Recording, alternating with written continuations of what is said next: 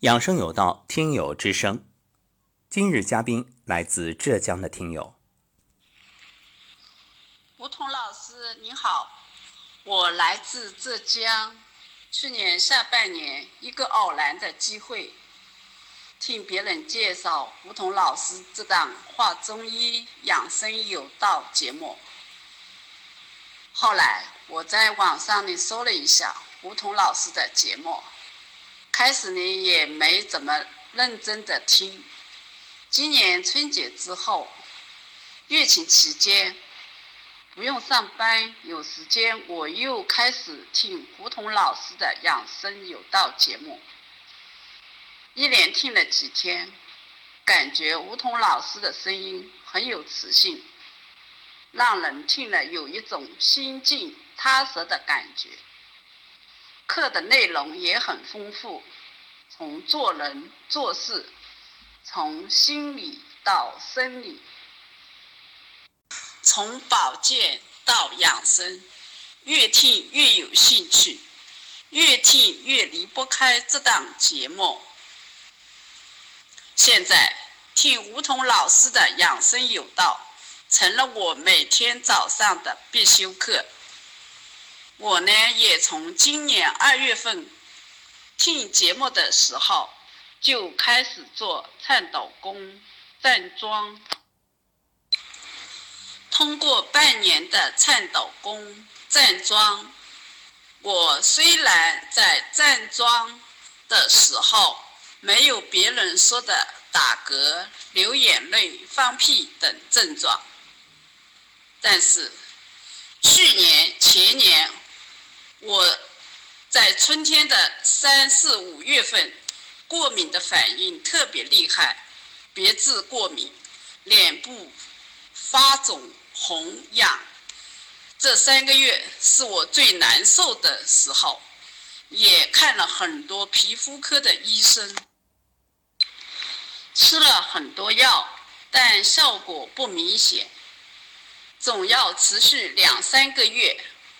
但今年练站桩、颤抖功，我就五月份的时候眼睛有点痒，脸上有一点红肿，但是症状没有以前厉害，时间持续半个月左右，也没吃什么药，我就天天听胡同老师的节目，练颤抖功、站桩。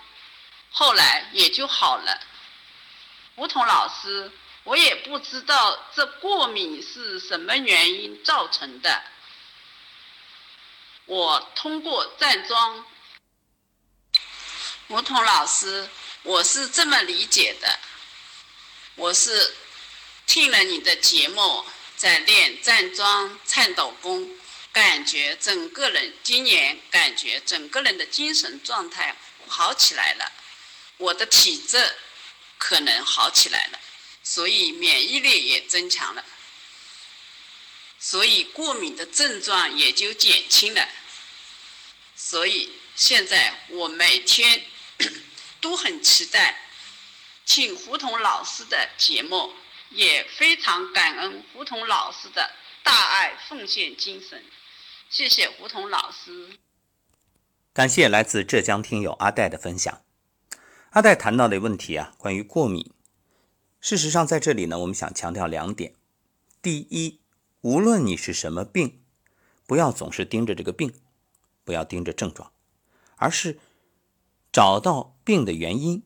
所谓种因得果，那因改变了，果自然要么消除，要么转化。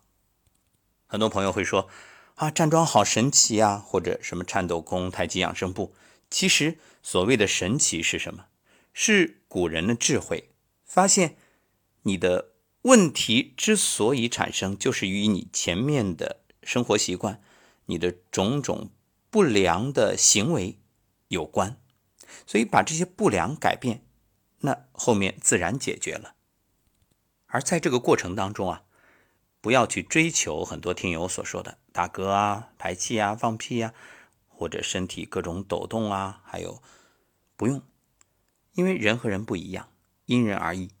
这就是我们说到的第二点，就像阿戴所说的过敏，那么过敏你就要记录下来，我在什么情况下过敏？比如我吃虾过敏，好，那我以后就不吃虾了。你不要说我明知山有虎，偏向虎山行，这个没必要，不是要较劲儿，也不是要去对抗，而是一种顺应的思想和原则，而且。通过站桩等调理，慢慢的，很多朋友会发现，哎，那我原本不能吃的东西，现在可以了。他的身体整个已经发生变化，所以养生养什么，就是慢慢的在调整你的体质，而不只是一味的盯着这个结果，盯着症状去解决它，不需要。这就是羊汤止沸，不如釜底抽薪。还有啊，如果当下。变化不大，别着急，用心做就对了。一切交给时间，量的变化会引发质的变化。